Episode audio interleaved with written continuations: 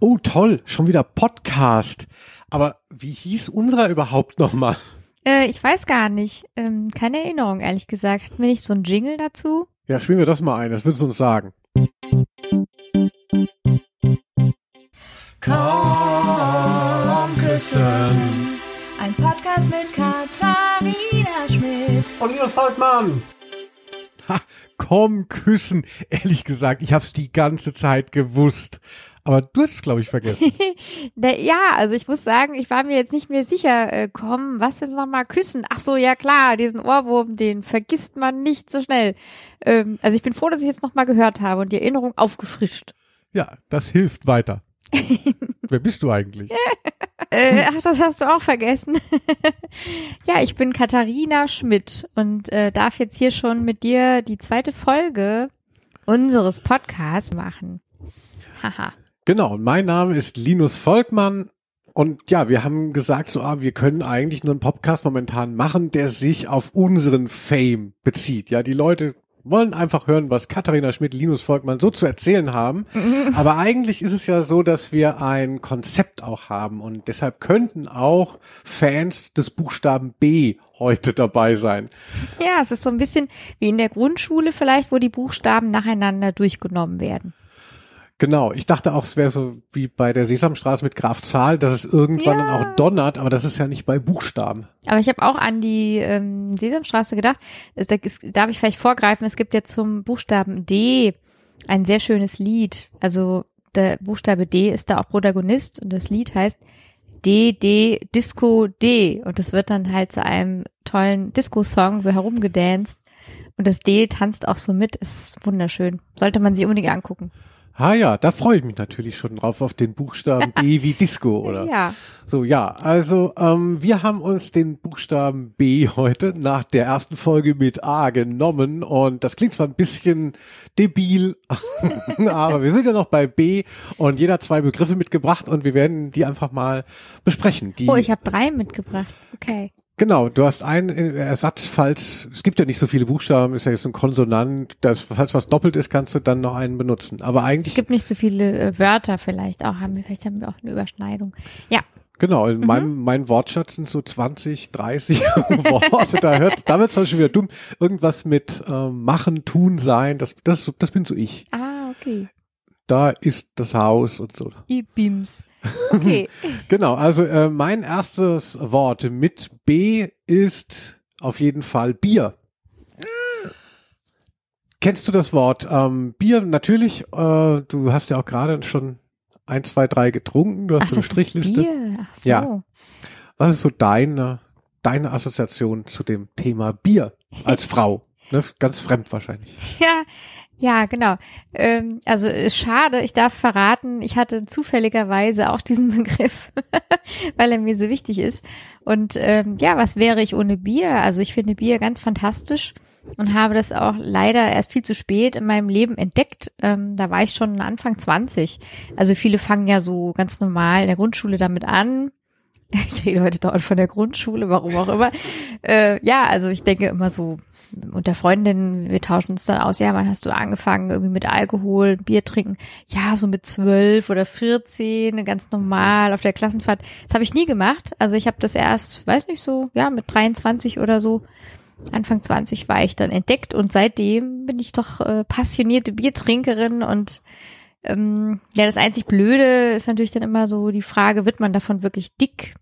So Bierbauch und so, ja, wahrscheinlich ist es, wer weiß, wie ich aussehen würde, ne, wenn ich jetzt kein Bier trinken würde, aber ich weiß es halt nicht.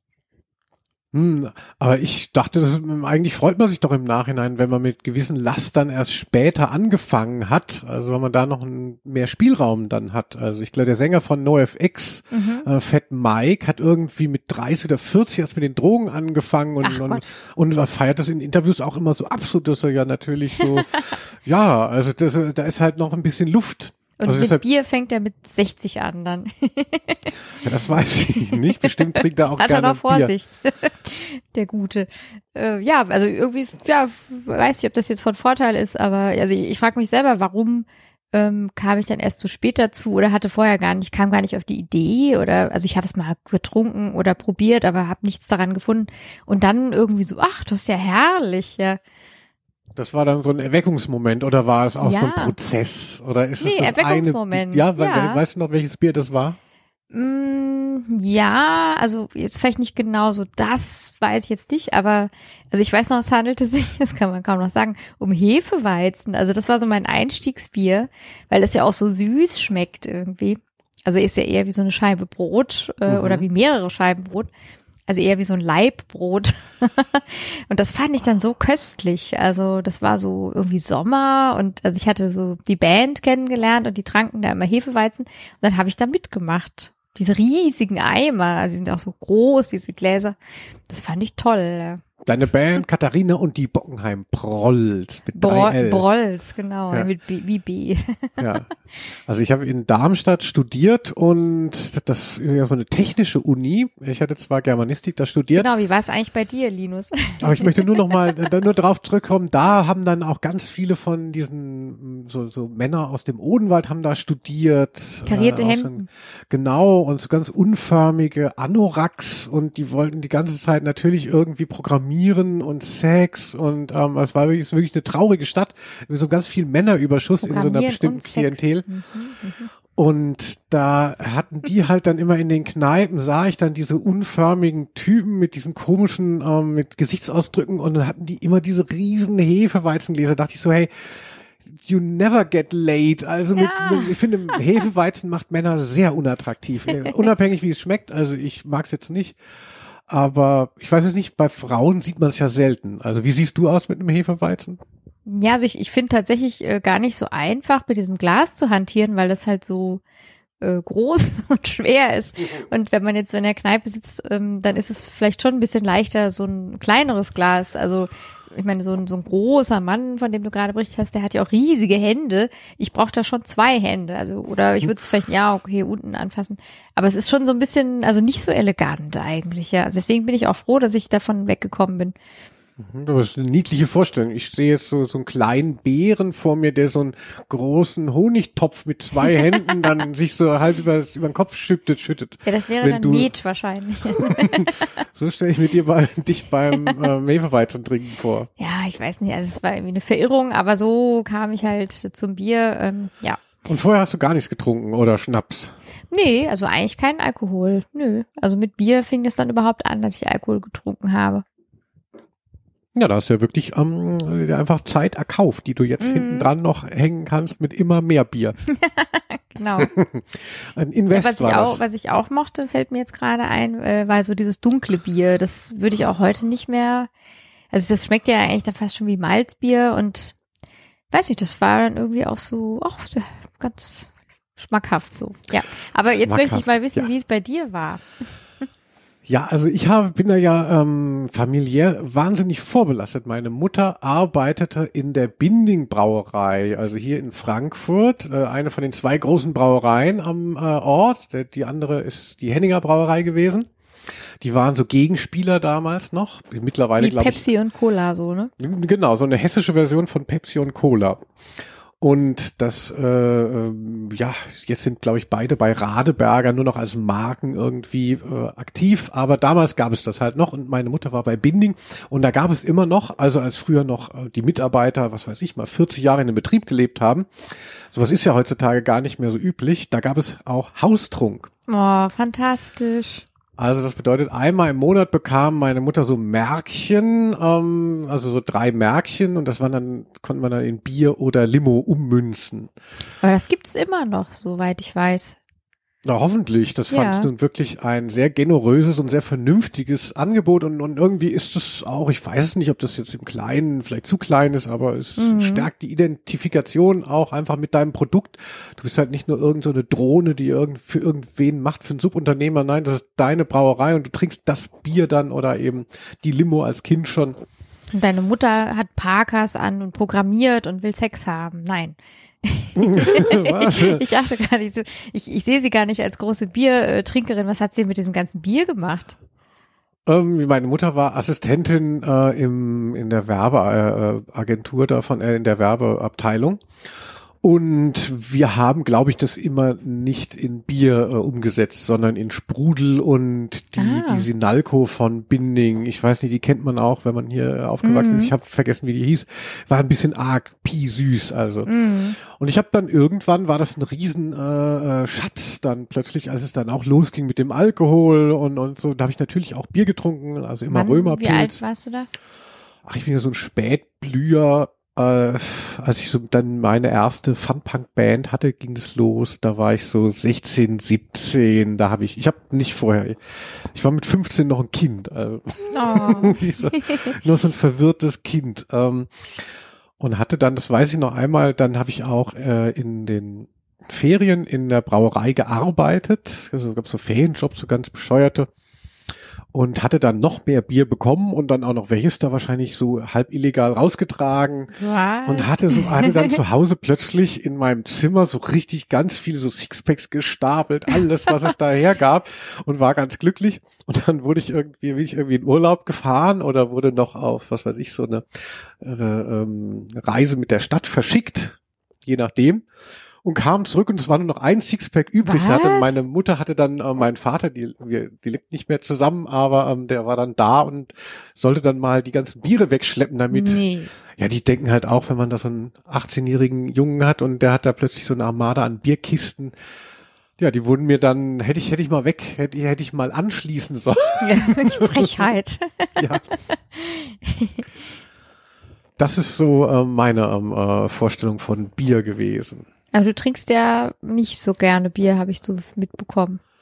Jetzt immer mal so vielleicht, aber Genau, ich, mir ging es immer darum, so meinen Rausch immer ähm, zu verfeinern. Und irgendwann kommt man meiner Meinung nach an den Punkt, dass ähm, Bier halt nicht so viel bringt. Dann haben wir angefangen, habe ich angefangen, Schnaps zu trinken. der Bier Also- ist eher zu vergröbern von dem Rausch. Ja, oder? Grober Rausch. Das ist, so, das ist so ganz grober Rausch, den kannst du so hochziehen bis auf Hüfthöhe, aber der kommt nicht Bis höher. auf Ähm, äh, Parkerhöhe, genau. ich werde dieses Bild nicht los. Ich finde es so lustig. ja, äh, und dann also irgendwann dann Jägermeister getrunken und dann angefangen immer noch mal auch Energy Drinks zu trinken, dann irgendwann rausgefunden, dass man das mischen kann. Und dann war für mich lange Jahre, Jahrzehnte war Bier völlig abgemeldet. Aber Bier hat mich aufgehalten. Also ich wollte den Rausch und ich wollte ihn nach meinen Vorstellungen modellieren. Und für Bier war da kein Platz, zu viel Flüssigkeit, ähm, äh, zu wenig Alkohol, irgendwie man kommt irgendwie schon wieder runter, man ja, äh, ähm, äh, muss ich übergeben, muss zur Toilette, wird dick. Und als ich aber dich jetzt äh, dann kennengelernt habe vor einigen Jahren und habe ja gemerkt, dass du ja sehr gerne Bier trinkst, also äh, speziell abends. Und ich kann ja nicht jeden Abend dann, dann hier Schnapsschorle trinken bis zum Umfallen. Deshalb habe ich ja dann auch mal wieder daran getraut und jetzt finde ich es eigentlich toll. Also so vor dem Abendessen eben dieses, dieses frisch eingeschenkte Bier finde ich herrlich. Also, aber um mich zu betrinken, für einen Rausch finde ich Bier immer noch nicht besonders günstig. Mhm. Das kannst du, aber du kannst dich mit Bier betrinken.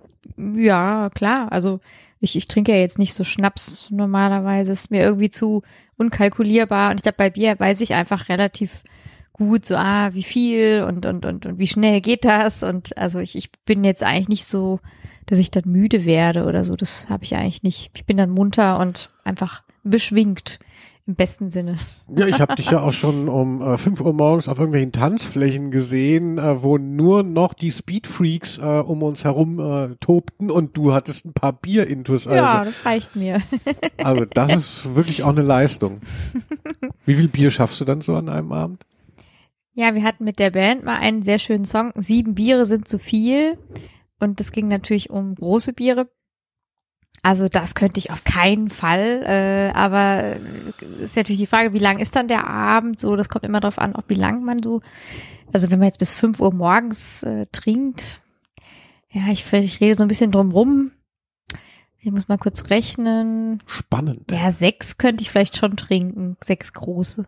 Sechs Das große sind dann Bier. drei Liter, das ist dann schon, oh Gott, das ist auch schon äh, sehr viel, aber ich glaube, dann, dann wäre es halt so, dass ich da wirklich, weiß nicht, um 17 Uhr ähm, anfangen würde und um morgens um fünf aufhöre. Ja, also Nur. Gott äh, hört mir gerade zu, hoffentlich, und weiß, was zu tun ist. Ich fühle mich schlecht, dass ich das jetzt zugebe, aber ja. Zwölf Stunden und drei Liter Bier. Also das ist für mich keine Verheißung, aber ich, ich ja, also, schreibt's uns mal in die Kommentare. Wie denkt ihr über Bier? Ist es, ist es nicht so ein übertriebener deutscher Männerkult äh, oder gut, du bist jetzt kein Mann, aber ähm, Ich glaube, es ist gut für die Haut. ich habe mir auch mal mit Bier die Haare gewaschen. Äh, in, Ja, das sowieso. Ja. das habe ich aber dann, äh, das fand ich irgendwie bescheuert. Dann denkst du unter der Dusche, äh, du willst in die Kneipe gehen, also oder riechst auch danach. Ja, ich glaube, das ist auch, also meine Mutter hat das früher immer mal gemacht. Ich sehe sie noch vor mir mit einem Ederpilz über die Dusche gebeugt, ähm, statt festiger. Also nach dem Haarewaschen hat sie das dann in die Haare gegeben und dann sind die halt so fest. Und dieser Geruch geht eigentlich auch weg. Also meine ich. Da könnte man mal wieder machen. Bier für die Haare. Wir wollen aber unseren Podcast nicht so lange werden lassen. Hatten wir uns ja auch schon überlegt. Ich war so, oh, die anderen Podcasts, drei Stunden. Man denkt, ihr Arschlöcher, was wollt ihr von uns? Deshalb lass uns doch mal zum nächsten Punkt kommen. Bier ist, ist so ein Diebesthema. Ich könnte noch ewig reden. Herrlich ist es. Wir können einen Bier-Podcast machen. Ja, oder? Ja, also ich habe jetzt noch zwei Begriffe. Ähm, ich nehme jetzt mal einen davon. Ich muss kurz nachdenken, welcher der bessere wäre. Ich habe jetzt hier Bankkonto. Ein ernstes Thema. Ja, ähm, wie stehst du denn so zu deinem Bankkonto? Also die Frage ist, ähm, ja, bist du jemand, der so äh, dauernd da drauf guckt oder redest du überhaupt so eigentlich auch offen über Geld oder ist es alles so ein Tabu und oh Gott, es geht niemandem was an, das auf meinem Konto ist.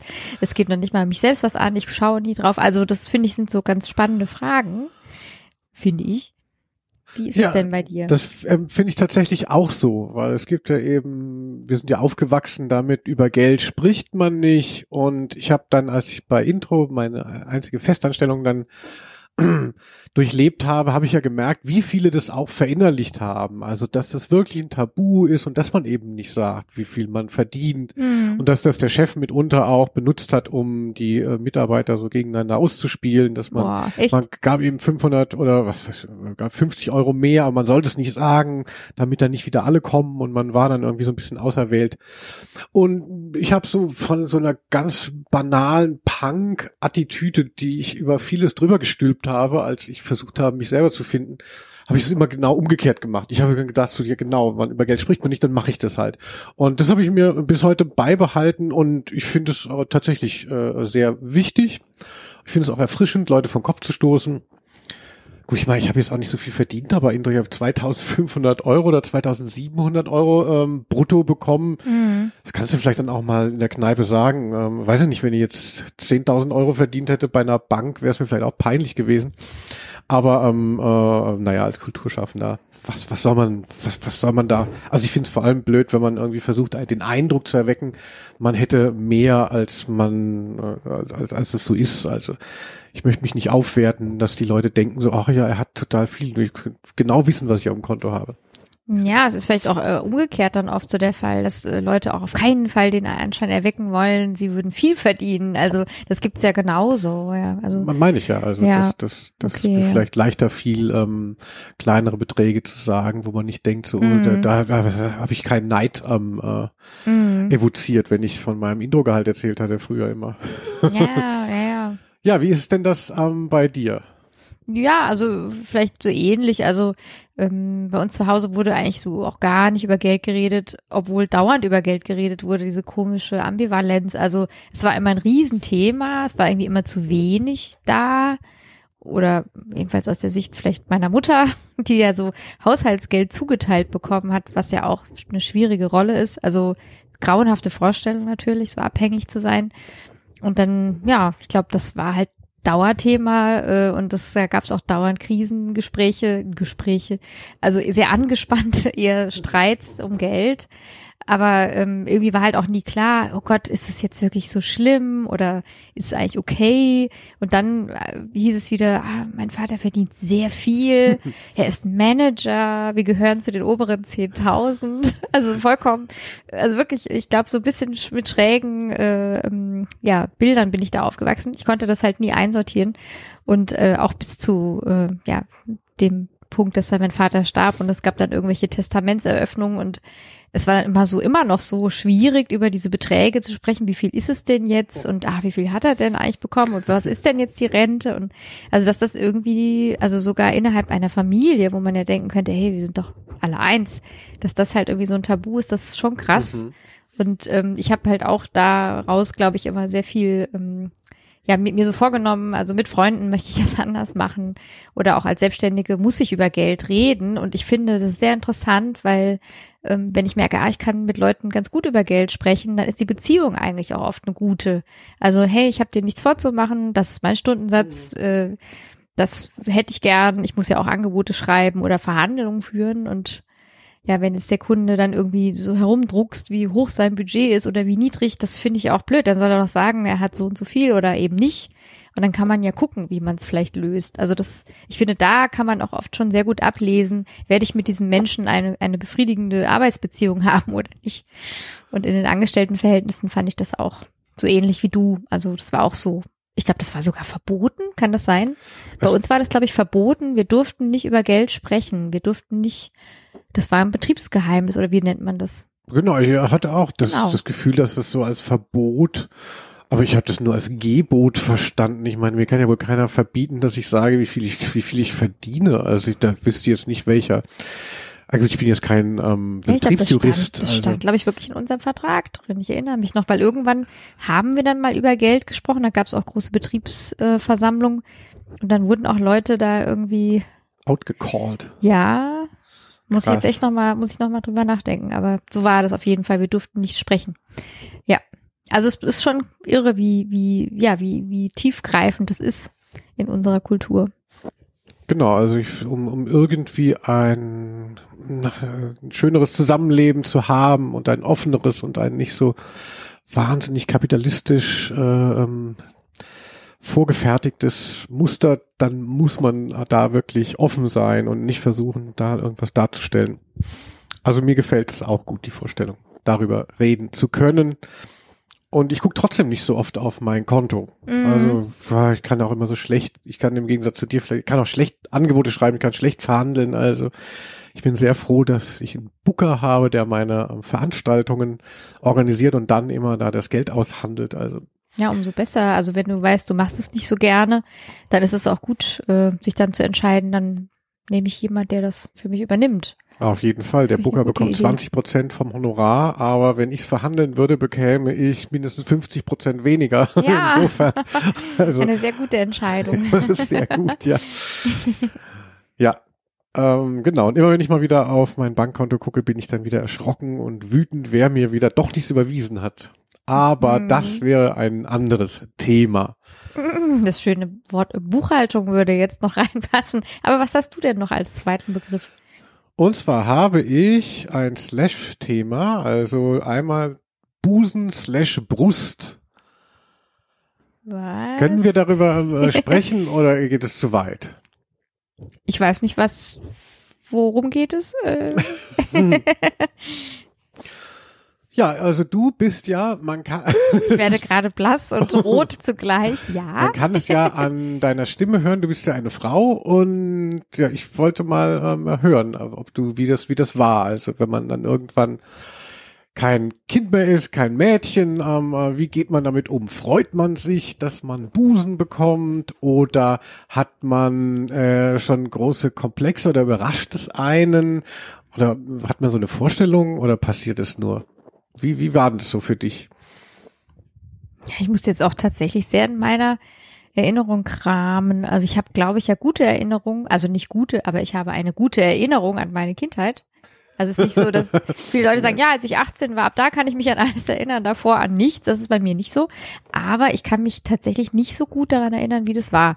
Also ich weiß noch, dass es irgendwie wehgetan hat, als der Busen so wuchs. Das war unangenehm. Und ich weiß noch, dass es halt jahrelang nicht möglich war, ähm, dann irgendwie so einen passenden BH zu finden. Ähm, also irgendwie war das immer zu wenig, zu wenig für den damaligen Standard. Ähm, und das war so ein Erweckungserlebnis, so, dann, ich weiß nicht, da war ich 14 oder so. Also da könnte man schon sagen, es wäre halt einfach gut, ich würde dann mal BHs getragen haben, aber es gab immer nicht so richtige. Und da gab's H und M neu. Also das, bei uns gab es das noch nicht, das gab es in der Schweiz. Und das ist ja ein skandinavischer Hersteller, wie man weiß. Und da gibt es auch eher Frauen, die auch kleinen Busen haben, habe ich dann erfahren. Ich bin ja halb Schwedin. Und da gab es dann halt irgendwie so eine Größe, die mir gepasst hat. Und das war der Wahnsinn. Da war ich so glücklich. Das war so ein ganz schönes Ding. Äh, das habe ich sehr geliebt, habe ich jahrelang getragen. Das kann man sich als Typ ja auch immer nicht so vorstellen. Also wofür, wofür braucht man einen BH? Man, man denkt ja dann immer, wieso man kann auch keinen anziehen, wenn man jetzt nicht so einen ganz großen Busen hat, der ähm, einen beim Gehen schon stört. Ja, ich glaube, das ist ähm, so die Frage. Also ich trage auch jetzt tatsächlich nicht immer ein, weil ich auch denke, ähm, es ist, also ich habe jetzt wirklich nicht so, so das Gefühl so, oh, sonst geht's mir schlecht oder ich, ich muss alles alleine tragen oder so. Also es ist ja eine ganz tragbare Größe so. Aber ähm, das geht, glaube ich, eher darum, ah, ich habe halt irgendwie ein T-Shirt an und dann soll das ja nicht so durchscheinen. Ja, es ist eher so als Schutz.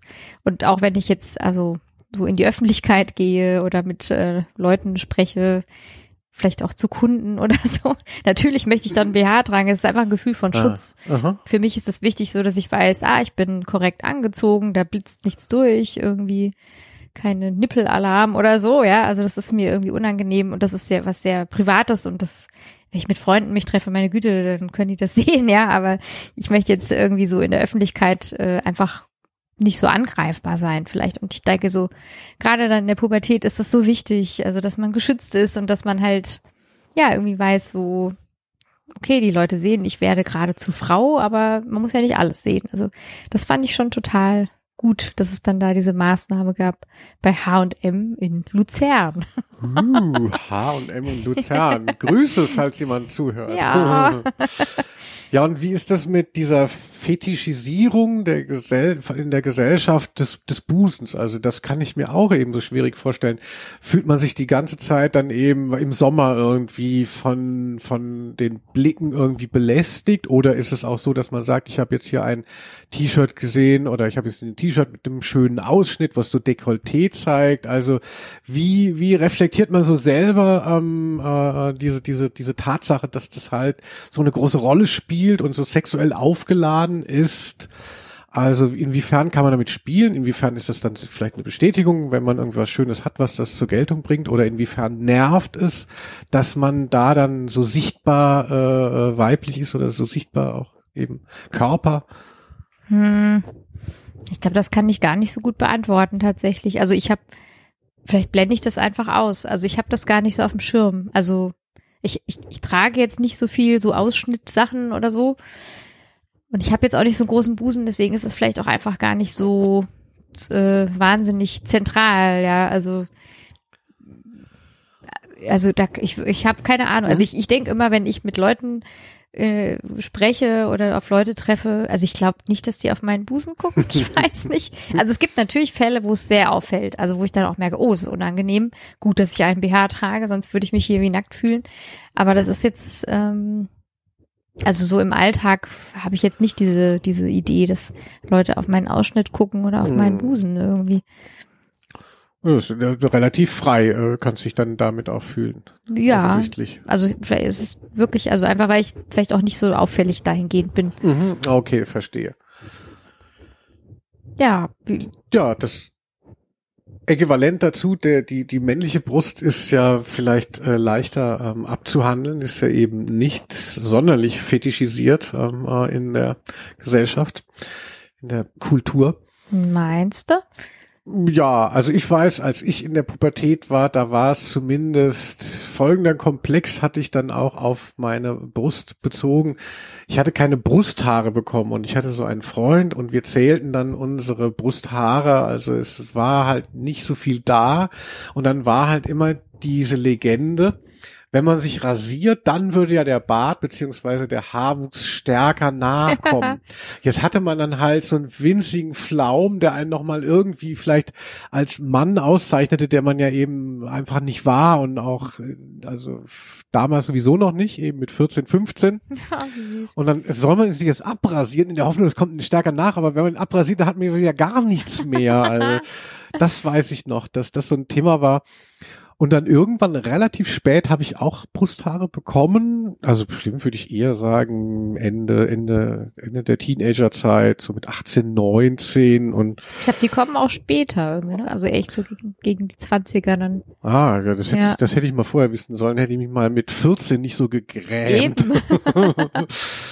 Und, und dann fand ich es aber gar nicht so attraktiv. Also es ist verrückt. Also es, es ging mir eher um diese komische Initiation, da die Pubertät, man wird zum Mann und Mhm. man fühlt sich nicht wie einer. Also so ging es mir. Also und dann gibt es eben irgendwelche Merkmale, die man dann nicht hat. Und Aber hatten denn deine Freunde welche? Also muss ich jetzt mal reinfragen. Also dieser eine Freund, mit dem du so verglichen hast, hatte Nee, der genau. dann Nee, nee, 20 Stück und du hattest drei oder? Nee, genau. Wir, wir haben dann beide überlegt, ob wir uns unsere winzigen Brusthaare noch abmachen sollen oder so. Es Oh, geht, es gibt nix. Also, nee, nee, ich hatte auch nur so, nur so Heinis um mich herum, die so ähnlich waren. Also, aber klar, man, man sieht natürlich, die Körper sind ja dann sehr unterschiedlich und dessen kann man sich ja nicht entziehen. Mhm. Da sieht man schon dann die Sportler oder irgendwelche Typen, ach, fester Stimme und ähm, äh, hier schon eben Brusthaare. Diese ganze Initiation hatte ich das Gefühl, die fehlt mir und ich wollte nach jedem Mhm. Merkmal haben wir da, um jedes Merkmal haben wir gerungen. Ja, ja. Ähm, ja. Und dann, als ich welche hatte, äh, fand ich es dann auch gar nicht so attraktiv. Wenn es nicht so stacheln würde, würde ich es mir auch abrasieren. Also es war wirklich nur so ein Wunsch. Der Wunsch, ein, offiziell ein Mann zu sein oder, oder zumindest Mhm. als Mann durchzugehen. Genau das ist vielleicht Mhm. die Hoffnung gewesen So mit die Brusthaaren. Unterscheidung von Kind zu Mann oder so, ja. Ja, dass niemand dann sagen kann, so, was stimmt denn hier nicht mit diesen Heinis hier? Hm. Er ist 16 und sieht na, immer noch aus, benimmt sie wie ein Kind und sieht aus wie eins, aber ich habe doch Brusthaare. So was. Hättest du so Ausschnitte bis zum Bauchnabel getragen. Ja. Einzige Initiation, die ich hatte, war ähm, die Pickel, aber das ist ja auch nicht besonders männlich. Das ist ja nur, das ist ja auch scheiße. Aber es erinnert mich, also das habe ich vielleicht jetzt nicht so erwähnt, aber ähm, vielleicht auch so ein bisschen an, an, an meine Phase dann da so mit 13, 14 so, dass natürlich mein Busen nicht groß genug ist, ja. Also ich habe es ja nur so umschrieben durch, oh, es gab keine passenden BHs. Ja klar, weil er halt so klein war, gefühlt. Äh, also oder hat das die Außenwelt mir gespiegelt. Und ich glaube, das ist heute wirklich Aha. anders. Also ich glaube wirklich, dass heute ähm, bin nicht mehr so informiert, aber ich meine, also ich habe jetzt gar keine Probleme mehr, irgendwelche äh, fassenden äh, BHs zu finden. Und ich glaube wirklich, dass sich das so ein bisschen verändert hat, ja. Also dass, dass es einfach ein bisschen flexibler geworden ist. Aber ich habe mir halt mit 13, 14 wahnsinnig Sorgen gemacht, auch, dass ich so keine richtige Frau bin, weil es zu wenig ist. Und das kenne ich also total gut. Ah ja, darauf wollte ich ja eigentlich auch irgendwie mit meiner einen verschwulten Frage hinaus, ob man nicht auch, ähm, äh, ob das nicht dann auch so wichtig ist irgendwie, dass, dass man irgendwie eben Busen hat, um eben als Frau wahrgenommen zu werden. Dann will man auf der einen Seite, will man nicht beglotzt werden, aber möchte natürlich dazugehören und weiß nicht, was ist zu viel, was ist zu wenig. Mhm. Ja, ich fand schon. Also das war auch so, weiß nicht, wurde dann auch schon so sehr verglichen und ich war halt immer so die, die halt eher so platt war und so. Also das war jetzt nicht so lustig. Nee, oder? Das, das kann ich mich auch noch erinnern, da zu, zu Mhm. Schulzeiten dann, wenn, wenn irgendeine Frau oder ein Mädchen sei flach wie ein Brett, das war ja so ein wahnsinnige, so eine Abwertung, die damit, es war mir völlig egal, man hätte jetzt, wäre so im Endeffekt, also, also zumindest kann ich nur von mir sprechen, also es ging ja eh nichts, also ich konnte mich kaum mehr wirklich nicht mit den Körpern der anderen beschäftigen, weil ich so mit meinem beschäftigt war, aber, aber es ist offensichtlich, dass es da so eine Hierarchie auch gab, so wenn du dann als Mädchen keinen Busen hast, oh Gott, das, da brauchst du erstmal auch wieder Selbstvertrauen. Und wo sollst du das hernehmen in der Pubertät, ja, um dich denken. weite Klamotten. Ja. Blöd. Also was ich nicht gut finde, ach schön, dass ich das nochmal on tape sagen kann, Brustvergrößerung. Aha. Das finde ich auch wirklich, ich kann mir wirklich mit, mit allen Leuten mich auseinandersetzen und ich kann mir mit vieles reinversetzen, aber eine Frau, die sich die Brüste vergrößern lässt, das deprimiert mich so sehr.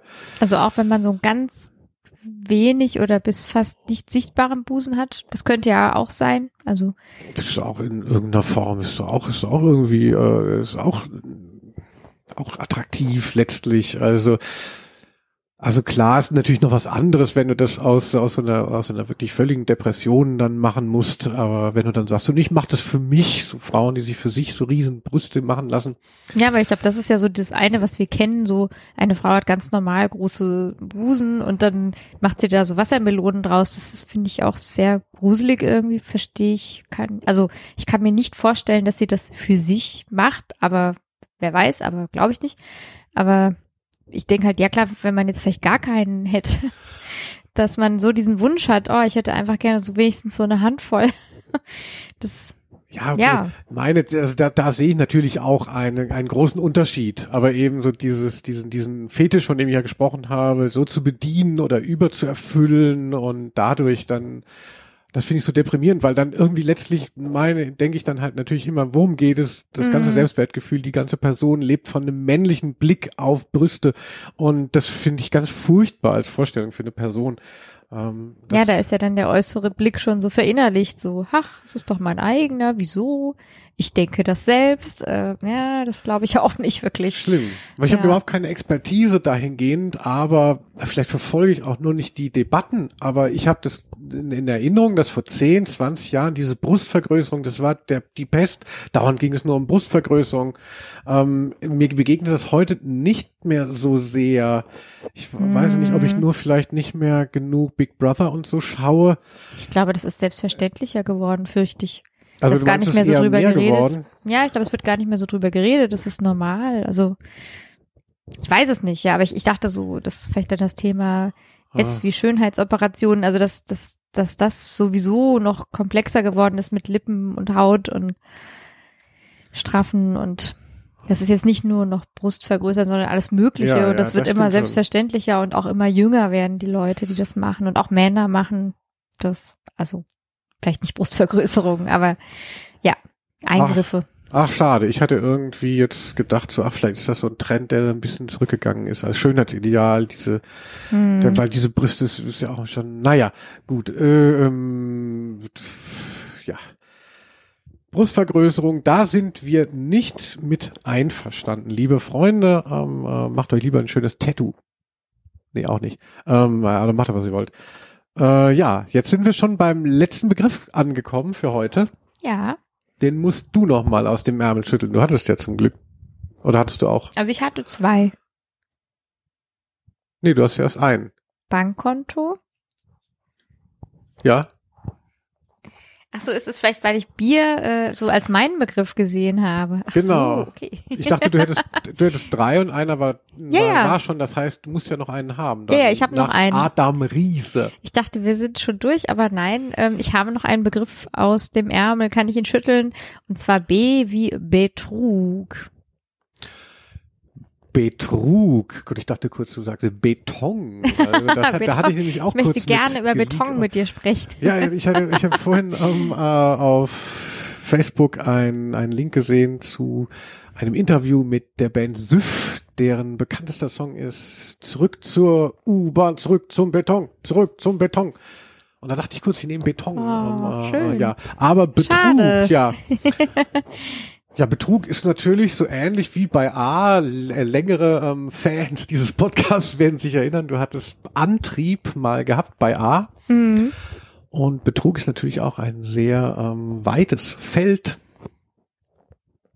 Ja, also ich würde es jetzt mal ähm, einfach gerne, ja, so, also ich, vielleicht dich konkreter fragen, äh, Betrug, also vielleicht erstmal so um Himmels Willen, Todsünde, aber ähm, was ist Betrug für dich und gibt es vielleicht auch Sparten, wo du sagen würdest, nee, da finde ich das auch völlig okay, da betrüge ich gerne, weil, nö, also das ist, das nehme ich mir das Recht, das ist für mich dann gar nicht so richtig Betrug, so hätte ich einfach gerne mal ein Mhm. paar Stichworte von dir.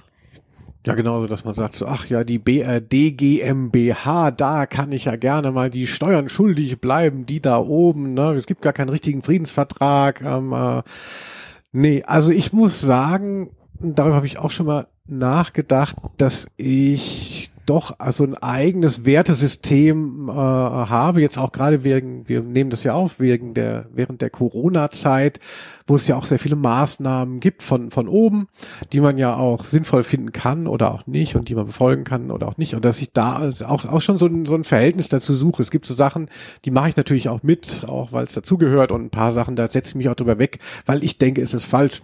Und ähm, wenn ich jetzt an einer äh, leeren Straße stehe und da ist rot, dann gehe ich da trotzdem drüber. Also ich habe schon natürlich ein eigenes Verhältnis zu äh, Recht.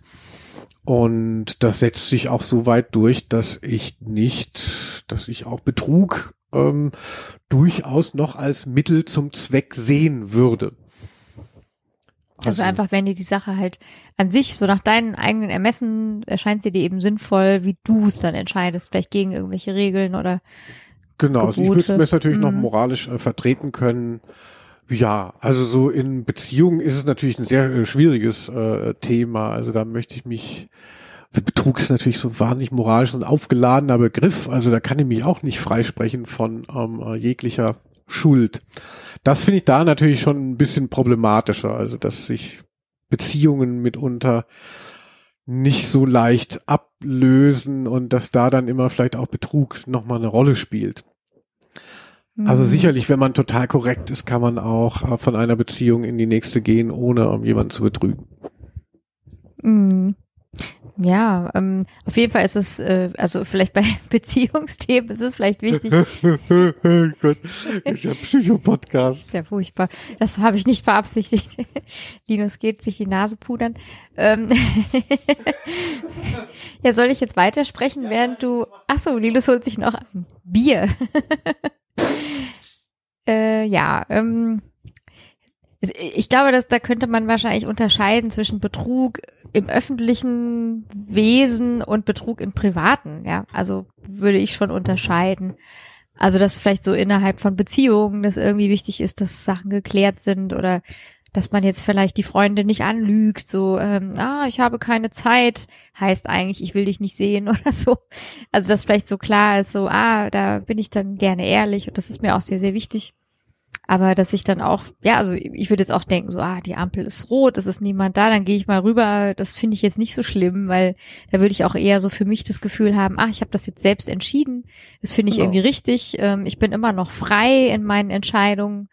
Ähm, ich verletze hier gerade niemanden. Das ist kein Kind gegenüber, was es als schlechtes Beispiel nehmen könnte. Ich bringe vielleicht mich in Gefahr, sollte doch noch ein Auto um die Ecke schnellen, aber das ist so, das finde ich auch sehr befriedigend irgendwie, dass, dass, dass ich innerhalb solcher Grenzen dann vielleicht noch selber entscheiden kann. Mhm. Ja. Ja, Betrug hat ja schon, aber auch ein bisschen, ist ja mehr als über die Ampel gehen. Betrug hat ja schon auch einen gewissen Vorsatz. Also, aber ich würde das auch, also wenn es zum Beispiel, ich muss mich ja auch einmal arbeitslos melden und da kriegt man ja auch so, was weiß ich, irgendwelche, nicht Maßnahmen, aber da gibt's ja auch so ein Regime, was über einen ähm, verfügen möchte und man selber möchte die Leistung, die man ja auch schon vorher eingezahlt hat, einfach abrufen, also das Arbeitslosengeld. Und ähm, wenn es davon nöten wäre, würde ich auch in Dokumenten und von Leuten äh, lügen, würde also quasi würde das als Betrug, ähm, äh, würde ich das mal sehen, weil das zu meinen Gunsten, zu meinem Vorteil ist, zu meiner, weil ich da das Gefühl habe, ich bin niemandem verpflichtet von der Agentur für Arbeit, sondern nur ähm, äh, wie ich am besten durch diese Zeit komme. Also da würde ich auch vorsätzlich betrügen. Also falls meine Fallmanagerin zuhört, haha, Grüße. Sie, sie hat alles richtig unterstützt. Ich, ich bin 2014, ähm, habe ich ja mal äh, ein halbes Jahr Arbeitslosengeld bezogen. Also ist jetzt nicht so, als würde ich dauernd ähm, betrügerisch Arbeitslosengeld beziehen. Es geht mir nur darum, eine Instanz zu formulieren, wie die Agentur für Arbeit, wo jeder dann denkt, so, oh ja, Linus, da hat er recht, ne? den zeigen, den, zeigen, den kann man mal zeigen.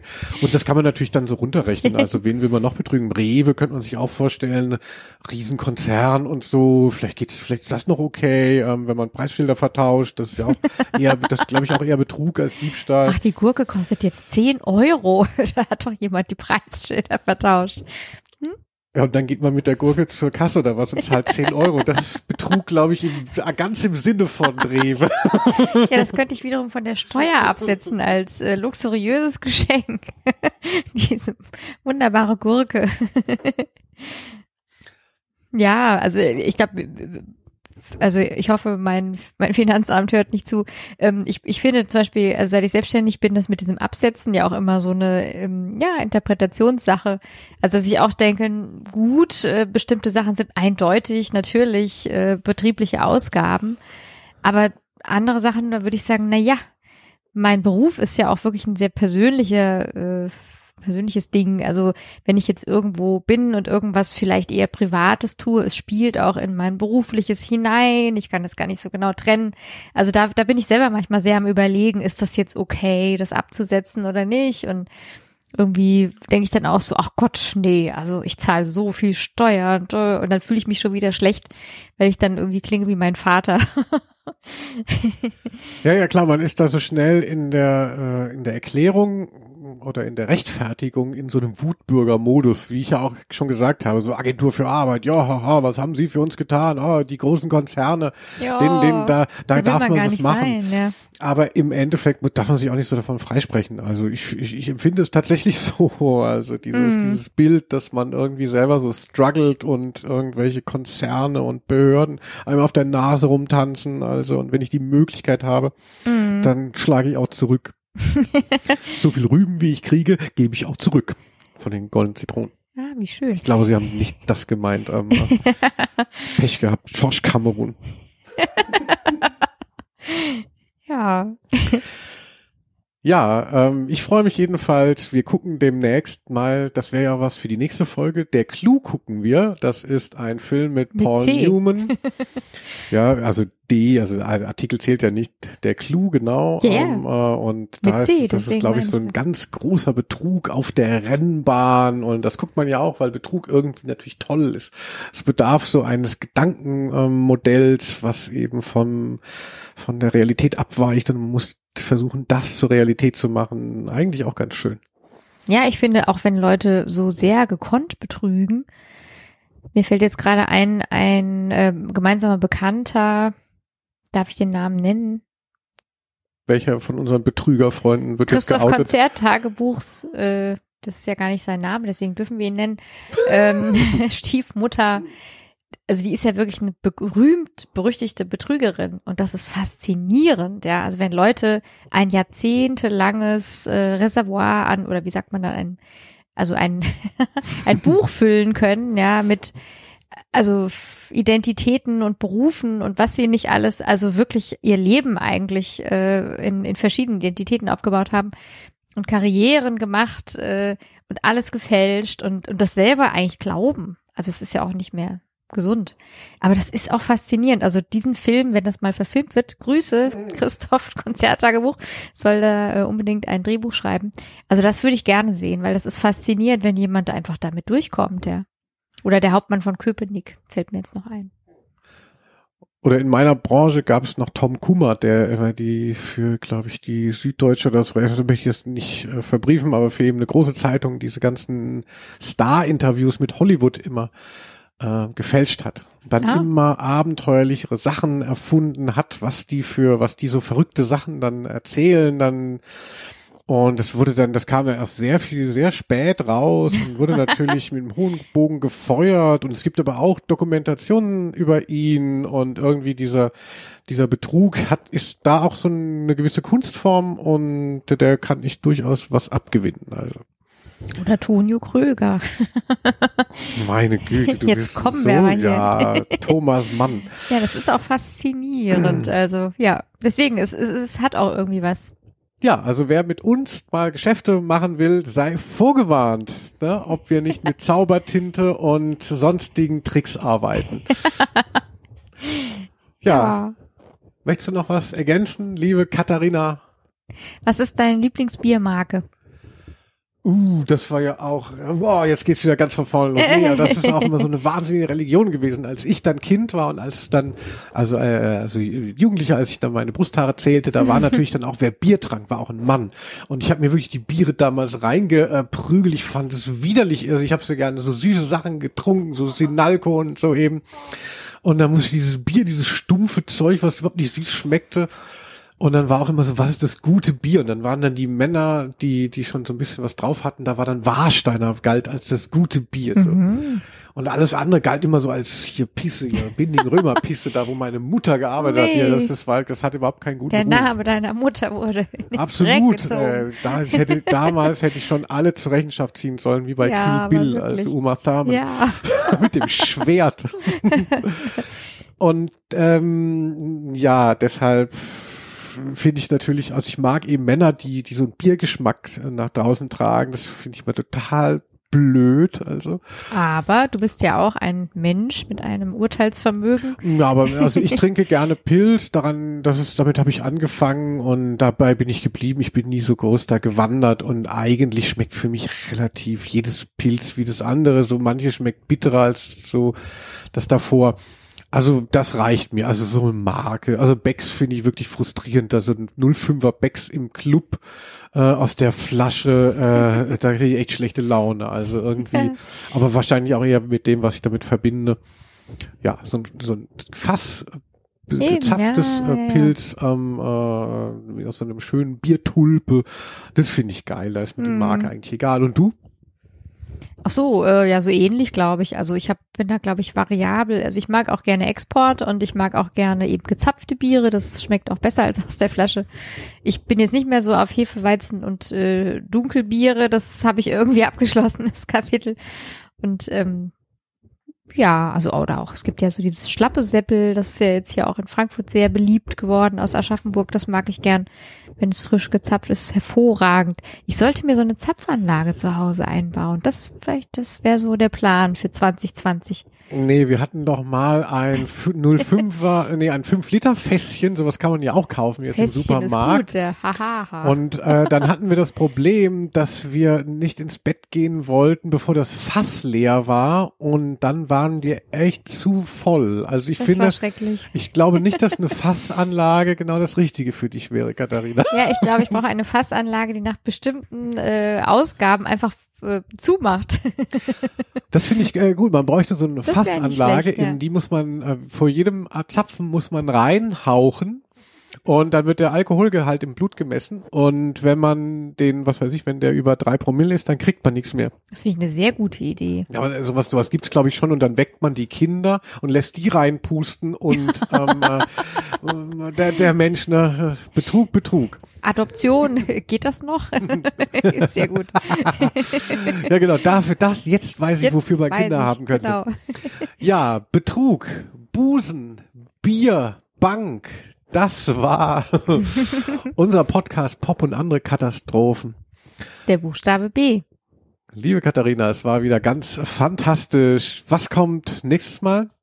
Ja, der Buchstabe C, glaube ich. Und ich bin jetzt schon gespannt, ob da nicht der Film Der Clou vielleicht eine Rolle spielt. Das haben wir jetzt schon verbraten. Lasst euch überraschen. Bis zum nächsten Mal. Tschüss. Tschüss. Halt, halt, halt, halt, halt. Es ist ja noch gar nicht ganz vorbei, denn wir haben uns jetzt auch noch mal unsere zweite Folge angehört, liebe Katharina, nicht wahr? Und wie fandest du sie so?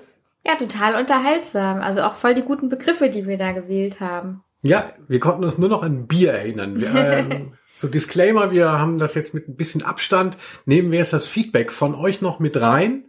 Und das lohnt sich ja auch bei so einem Thema. Ja, wenn, jeder kennt ja ein paar Buchstaben und so ein paar Wörter, da lassen wir uns noch äh, hier nicht lumpen.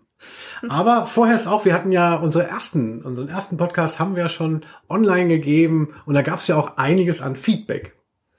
Genau, also zum Beispiel haben wir uns total gefreut über gute Bewertungen sowieso. Aber hier auf iTunes schreibt Christina Mohr, wurde auch Zeit, dass die Internetstars Katharina und Linus podcasten. Es ist doch nicht alles schlecht an diesem fucking Corona-Jahr. Ja, genau, das äh, sehen wir auch so. Vielen Dank, Christina. Ja, das ist so das Leben in der Bubble. Man wird nur gelobt. Also ähm, äh, wenn ihr auch noch äh, uns irgendwie eine Rezension oder ein paar Sterne hinterlassen wollt, freuen wir uns. Ich hatte es auch gepostet auf Facebook, das kennen vielleicht die Älteren noch. Ähm, bei mir hat geschrieben Anja Limbach, wenn Körperbehaarung, in der ersten Folge ging es ja um deine Achselhaare, wenn Körperbehaarung schon so gut wegkommt, bin ich mal auf F wie Fetisch gespannt. Ansonsten schreibt noch Jule Axmann, habe gerade gehört, hat Spaß gemacht, freue mich auf B und das Sternzeichen Ding mein Reden. Ich immer so wie aggressiv. Ich bin vage, du Ficker. Da hatten wir Astrologie drin, nicht wahr? Und als letztes hier Katja, die hat ja, hat auch einen wunderschönen Kommentar hinterlassen. Bin nach fünf Minuten eingeschlafen. Das ist ein echt gutes Zeichen. Vielen Dank dafür, ja. Alles klar, wo war die Blockierfunktion nochmal? Nein, nein, nein, das ist ja schön. Ich hatte mal ein Interview mit dem Geräuschemacher von den drei Fragezeichen äh, Kassetten und habe dann auch gesagt, die neuen Geräusche seien so laut, da könnte man gar nicht mehr dazu einschlafen. Und er war ziemlich empört, weil er wollte gar nicht, dass man zu seiner Arbeit einschläft. Was? Kann man sich gar nicht Kann man vorstellen. doch nicht wissen, ne? Ja, Ja, ich hatte jetzt ähm, ja dann auch nochmal den Aufruf gestartet, ähm, was denn eure Begriffe mit B gewesen wären. Und da wollten wir natürlich uns nicht lumpen lassen und die jetzt nochmal im Schnellverfahren durchgehen. Und Linus ist gespannt, weil der hat sie eigentlich nicht gesehen. Nee, ich darf ja immer dein Handy gar nicht ähm, ähm, benutzen, wenn du weg bist. ja. Privatsphäre, wie ich gerne sage. Baby Privatsphäre, genau. Ja, also, was wollen die Leute haben? Also zum Beispiel das Wort Bildungslücke finde ich schön. Was fällt dir dazu ein, Linus, schnell? Bildungslücke äh, ist, glaube ich, völlig äh, überbewertet beziehungsweise vom Zeitgeist eingeholt. Wenn man halbwegs irgendwas merkt, kann man es ja heutzutage nachschlagen. Das sagen auch die Hinterbänkler in der Schule, aber ich glaube, so ist es. Bildungslücke ist nicht mehr so schlimm wie früher, als man alles noch auswendig kennen musste, die Glocke und so. Ich glaube, Bildungslücke ist einfach so, nee, also Hauptsache man hat eine Meinung. Das ist, glaube ich, heute das Ding. Die Bildung ist vielleicht gar nicht so wichtig. Kann man ja zustehen, wie man will, aber ich glaube, so ist es leider. Ja, dann. Kannst auch- du noch immer noch sagen, von wem die jeweiligen Ach so, Begriffe genau. kommen? Bildungslücke ist von Oh yes, Oh yes you did. Grüße. Ja, kenne ich. Meiner Meinung nach ist das Karina Henschel. Sehr gut. Hallo. Genau. Also hoffentlich. Ja, und hier von ähm, auch ein schöner Name Swim with Pigs kam ein sehr guter Begriff mit ähm, B und zwar Montag. Montag, ja, also mit Quatsch, also so nicht, ne? Also man muss wissen, Katharinas ähm, äh, Story heißt ja immer das F im Montag und klar, da werden die Leute ein bisschen verrückt gemacht, aber dazu kann ich nichts sagen. Das sage ich bei M. Okay, ja, ich auch. Oder beziehungsweise ich sage ja jeden Montag ganz viel zum Begriff Montag. Ähm, ja, von Frau Zacher, das ist Katja, hier aus meiner schönen Stadt. Liebe Grüße.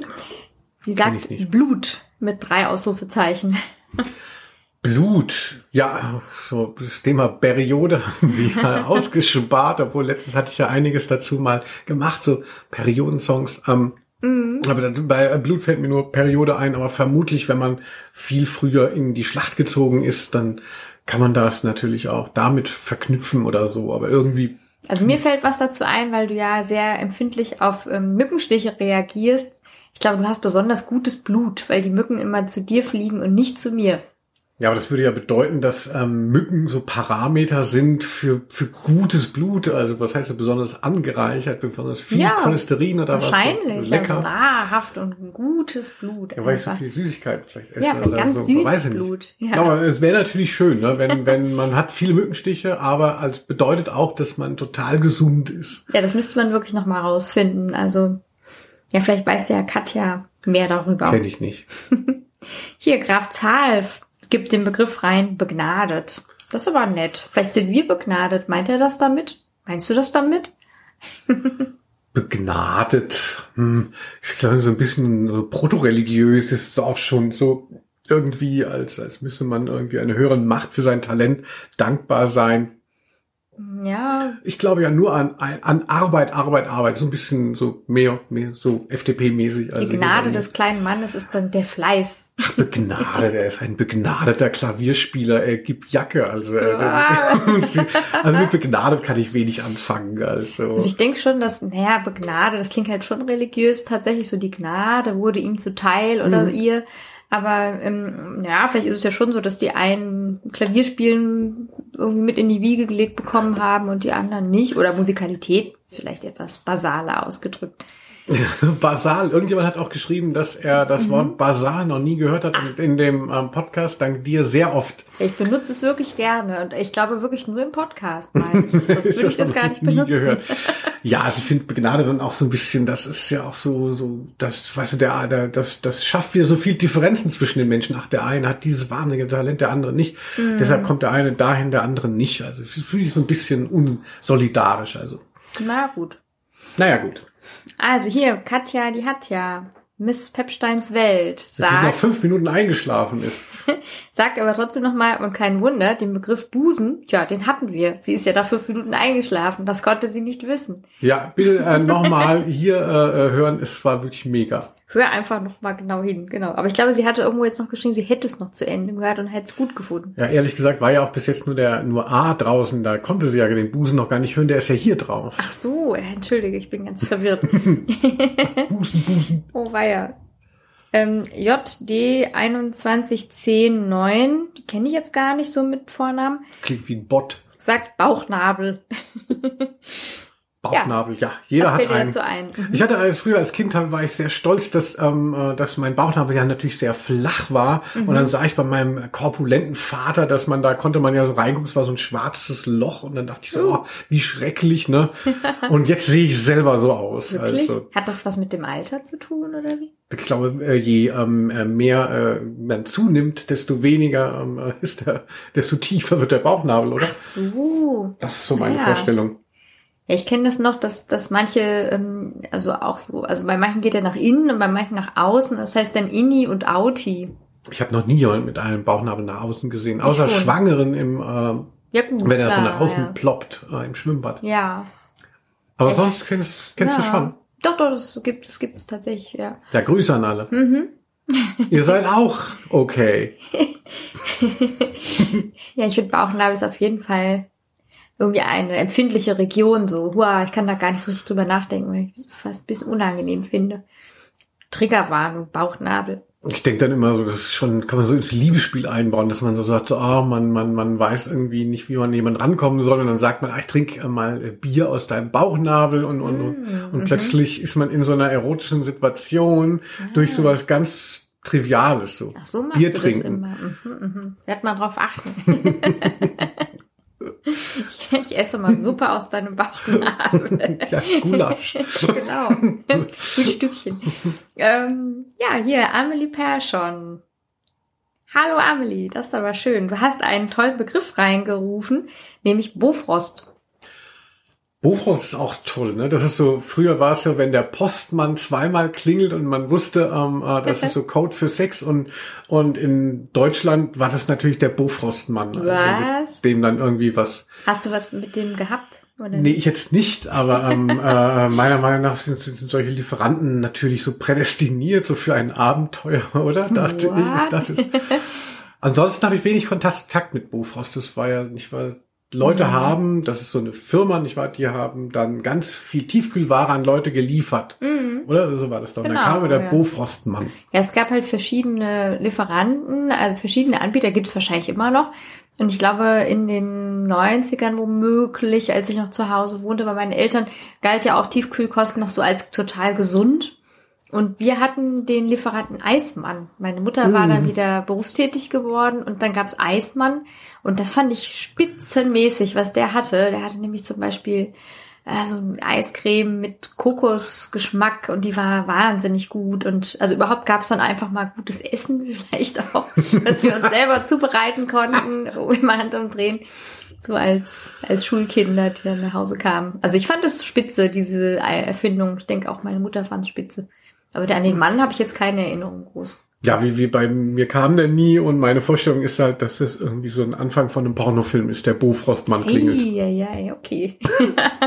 Können wir mal vielleicht ein kleines Hörspiel draus machen. Ja, auch schöner Begriff kam hier rein von Not to see the wood for the trees. Äh, not to see the... Entschuldigung. Ja, doch, the wood for the trees. Hier, Fabienne. Blähungen. Blähungen. Ah, ja, Boobs. Ähm, auch immer ähm, ein großes Thema in der, in der, in der, in der Verdauung. Mhm.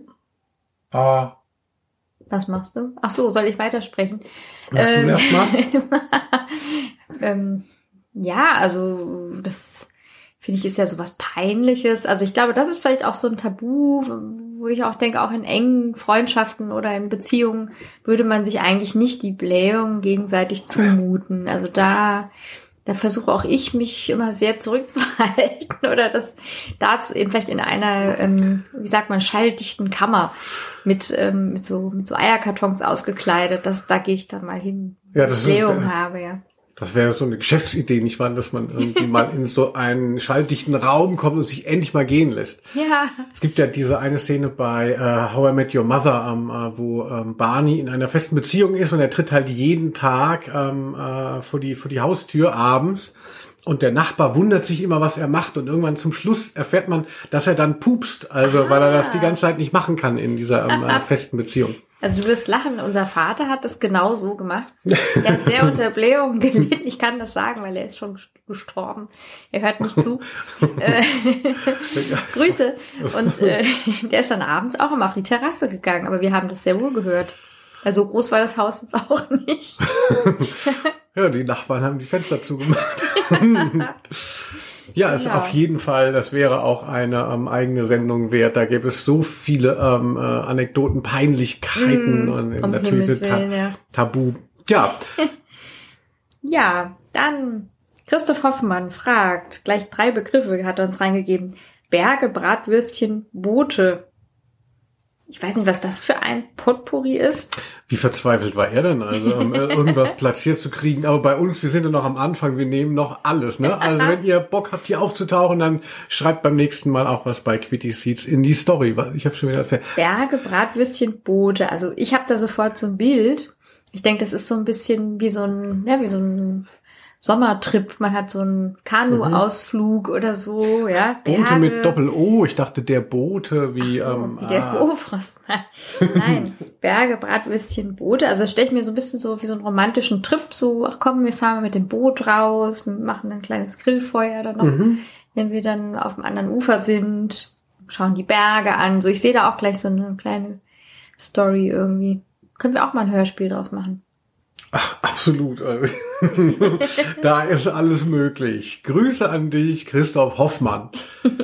Ja, unsere Frau Zockerbjörg sagt, hallo Margot, Blamagen. Ja, ähnlich wie ähm, äh, Blähungen auch schon wieder ein großes Thema oder zu großes Thema. Gehört auch irgendwie zusammen. Ja, äh, ja, natürlich. Also äh, Blamage äh, ist ein schönes Wort. Also ich würde eher so, so Peinlichkeiten, würde ich dann eher sagen. Und ich habe früher meine, meine ganz frühen Bücher basieren eigentlich immer so darauf, dass ich da hingegangen bin, wo es so unangenehm wird, also wo einem was Peinliches passiert ist oder wo man sich blamiert. Weil ich so überzeugt davon war, dass genau da irgendwie was zu holen ist. Also da passiert irgendwas, wo die Masken fallen ähm, äh, und so. Also ich finde Blamagen wahnsinnig, wahnsinnig wichtig, wahnsinnig spannend. Ähm, und ich kann sie auch gutieren ohne Schadenfreude. Also es ist für mich ein ganz, ähm, ganz üppiges Feld. Ich liebe Blamage. Ja, das, also das ist ja auch genau das, was man dann immer zu verbergen sucht. Das ist dann so was Verletzliches ja auch, was die Leute dann preisgeben. Das ist ja auch schön, sich sowas zu erzählen. So, wow, weißt du, was mir passiert ist? Oh Gott, oh Gott, oh Gott, das ist so peinlich. Ich kenne es auch, dass ich dann nachts dann manchmal so wach liege und denke, oh nein, oh Gott. Dann fällt mir das immer wieder ein. So, oh je, oh je, oh je, oh Gott, oh Gott, oh Gott, wie peinlich. Kennst du das? Dass Natürlich. es einen so ergreift und so. Der Blamageanfall. Genau, außerdem hatte ich auch immer bei dem Wort gedacht, man könnte daraus auch ähm, Blamage, also ich würde gerne noch mal mehr Blamage sagen, statt Blamage. Mhm. Blamage. Ah, das war wieder eine Blamage. So wie, ich habe so Camouflage im Gesicht. Ja, was man ja oft ähm, benutzen muss, diese Wendung. Ja, also ganz basal. Genau. Ähm, der nächste Begriff von Nadine Flanders. Hallo. Kenne ich. Auch sehr schön. Beziehungsphilosophie. Na, Ah, oh Gott, das hier, das, das hier in der Schnellraterunde, wir sind eh schon drüber, ähm, äh, Beziehungsphilosophie. Ja, also, also ich finde es natürlich schön, wenn man ähm, machen gelassen wird und wenn man den anderen machen lässt und, und dann trotzdem immer wieder zueinander zurückfindet und, und will. Also, also ich finde in der Beziehung die Freiwilligkeit so schön und nicht die Vorstellung, ja, so ist es jetzt, ne, ähm, äh, äh, ach Gott, er schon wieder, ähm, äh, sie schon wieder. Also, ähm, ja, dass man sich, Achtung, das glaube ich auch ein Klischee, dass man sich jeden Tag neu füreinander entscheidet. ja, schön gesagt. Also würde ich unterstreichen. Also, dass man vielleicht auch, also ich würde davon ausgehen, dass ich auch immer wieder nicht weiß, wer der andere ist. Also natürlich weiß ich das im Laufe der Jahre so ein bisschen, aber bin halt auch immer wieder überrascht. So, ach guck mal, das ist auch drin in der Wundertüte und ach, das habe ich noch nie erlebt und guck mal, das hat er immer so gemacht, jetzt macht das so. Also dass auch immer so Raum da ist für die Veränderung, ja, so dass das Also das ist nicht, also das Gegenteil von Beton, sag ich mal. Das finde ich gut, ja, so ähnlich wie bei Breaking Bad, wo dann plötzlich Skylar, die Frau von dem Mann, merkt, er hat ein zweites Handy. ja, also wenn du dich über so sowas schön, freust, dann ähm, äh, willkommen. Nö. ja, der nächste Punkt hatten wir so ein bisschen eigentlich hier auch. My smartphone takes pics by itself, heißt er, glaube ich, oder by, by, by itself. Wenn die Leute so komisch heißen, dann ähm, bleibt auch nichts anderes übrig, als komisch vorzulesen. Es ist ein lustiger Account, wo halt immer diese Bilder gezeigt werden, die das Handy von selbst so. macht. Das ist wirklich sehr lustig. Also ah, der schreibt uns. Ich weiß auch tatsächlich gerade nicht deinen richtigen Namen, aber ich habe dir mal Linus. ich habe dir mal Postkarten verkauft und du warst sogar hier, weil du wohnst auch in Bornheim. Mm. Das war total nett. Also Bierbauch hatten wir eigentlich so ein bisschen vielleicht auch beim Biertrinken schon. Genau, Bierbauch das ist natürlich ein große, äh, das ist auch so ein bisschen wie das Leben, ne? Alles, was so geil ist, äh, wird einem gleich wieder um die Ohren geschlagen. Also ich will einen Kasten Bier trinken, ich sehe aus wie der Blob, äh, muss es sein. Also. ja, Bierbauch ist nicht so schön. Ähm, ist der Haken an dieser schönen Bier. Ja, Body Positivity äh, ne, ist auch egal, aber man, wenn man es selber noch vermeiden kann, naja, gerne, aber ansonsten soll doch jeder. Ja, hier. Jivga, also unser Matthias, mhm. hat reingegeben Bindungsangst, Binsenweisheiten und Batida de Coco. Und ich darf sagen, Tiger Lily Marleen hat ebenfalls Bindungsangst reingegeben noch im Nachhinein. Bindungsangst. Ich bin ja Wassermann, äh, wie wir aus der Astrologiefolge schon wissen. Ähm, boah, ich bin ja eh nicht so bindungsfähig, deshalb äh, habe ich da jetzt nicht so eine große Angst, weil ich bin niemand, der sich durch Bindung so verlieren kann. Also ich bin immer wieder überrascht, da freue mich, wenn ich durch Bindung auch was gewinnen kann, aber also deshalb, ich habe überhaupt keine Bindungsangst. Also weil du dich gar nicht bindest, äh, bist du ja sowieso gar nicht ängstlich davor. Nee, weil ich, weil ich jetzt nicht so ein Typ bin, der sich so, so schnell oder so, so, so, an andere ähm, äh, kettet und dann so sein, sein Fokus verliert und so. Also ich, ich habe nie das Gefühl, äh, ich, ich verliere mich in der Beziehung. Deshalb habe ich auch keine Bindungsangst. Äh, tatsächlich. Ich dachte aber, also tatsächlich dachte ich irgendwie andersrum, das wäre so. Also dass man eben gar nicht so viele Bindungen eingeht, weil man Bindungsangst hat. Nee, das, das ist vielleicht auf der so. nächsten Metaebene. Ja, das äh, können, so. wenn, wenn du dann mal mein Gehirn aufschneidest, also hier. Das möge ein Psychologe beurteilen. Oder ein Forensiker. nee. Also ich glaube, ähm, äh, nee, ich habe keine Bindungsangst. Und du? Ja, schon, glaube ich. Also ich, ich, ich bin jemand, ich kann mich schon schnell einlassen, auch und bin ja immer sehr interessiert. Aber bei mir ist es eher so, dass ich dann auch Angst habe, mich zu verlieren und ähm, immer wieder überprüfen muss, ist das alles noch okay? So bin ich noch freiwillig jetzt hier in dieser Bindung oder ist das äh, ja, weil weil ich merke, der andere möchte das. Also es ist tatsächlich sehr schwierig für mich zu unterscheiden. Das übe ich aber ja schon ein Leben lang. Also ich glaube, jetzt kann ich mich mittlerweile doch ganz gut freiwillig selbstbestimmt binden. Das finde ich gut. Ach, ein Glück, ja. Ja. Batida de Coco, da weiß ich noch, da hat mir ähm, äh, Matthias mal empfohlen, als ich noch richtig vegan war und, und dachte so, oh, ich kann kein Batida de Coco trinken, das ist so meine schönste Kindheitserinnerung. und er so, nee, das ist ähm, äh, ohne äh, tierische Produkte. Und ich dann einmal noch mal echt in den äh, Rewe lief und nachschlug Mit auf Kasten dem Batida de Coco. Kasten Batida de Coco und dann gesehen habe, äh, ich muss alle enttäuschen, alle Veganer. Batita de Coco ist mit Milch da. Äh, da ist. Oh, das war leider mit, eine Fehlinformation. Ist das nicht mit Kokosmilch? Mit, mit Alkohol, ja. Ja, ich hoffe, Kokosmilch ist auch drin. Aber also mit Pflanzenmilch? Ja, nee, aber auch mit Kuhmilch oder ja, was? Du und Matthias, ähm, ja. äh, lasst einfach mal los. Batita de Coco ist mit Kuhmilch auch. Ach du liebe Zeit, wenn die Kuh das wüsste. Ja, äh, Binsenweisheiten. Eine wäre zum Beispiel, Batida de Coco ist vegan. genau. ja, dann hier unsere Curly Taverna. Ich weiß jetzt deinen Vornamen nicht, aber du heißt Schmidt. Bumsen und Bier natürlich. Finde ich sehr sympathisch. Also Bier haben wir ja schon abgehandelt. Was ist hier mit Bumsen eigentlich? Ja, das ist, die schreibt ja für so ein Punk-Fan, ne? Das, das, das gehört das ja zum guten Ton. äh, ähm, äh, Bumsen, da finde ich ein lustiges Wort. Also für äh, Sex benutze ich auch gerne mal, weil es auf der einen Seite so was sehr Dringliches und Vulgäres hat, auf der anderen Seite ja auch schon wieder so ein bisschen, bisschen nostalgisch, bisschen äh, verspielt. Also ich finde Bumsen einen guten Begriff.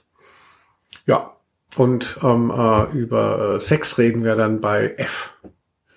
bei F oder S? Ja, ich finde den Begriff nicht schön, aber wenn, es kommt auf die Person drauf an und die Situation und dann finde ich es wieder total gut. so, kurzum. Der letzte Begriff ähm, ist hier von Thronfreak. Der richtige Name ist Merlin. Bezirksmeister in Yay! Darüber sollten wir noch mal eine eigene Sendung machen, vielleicht.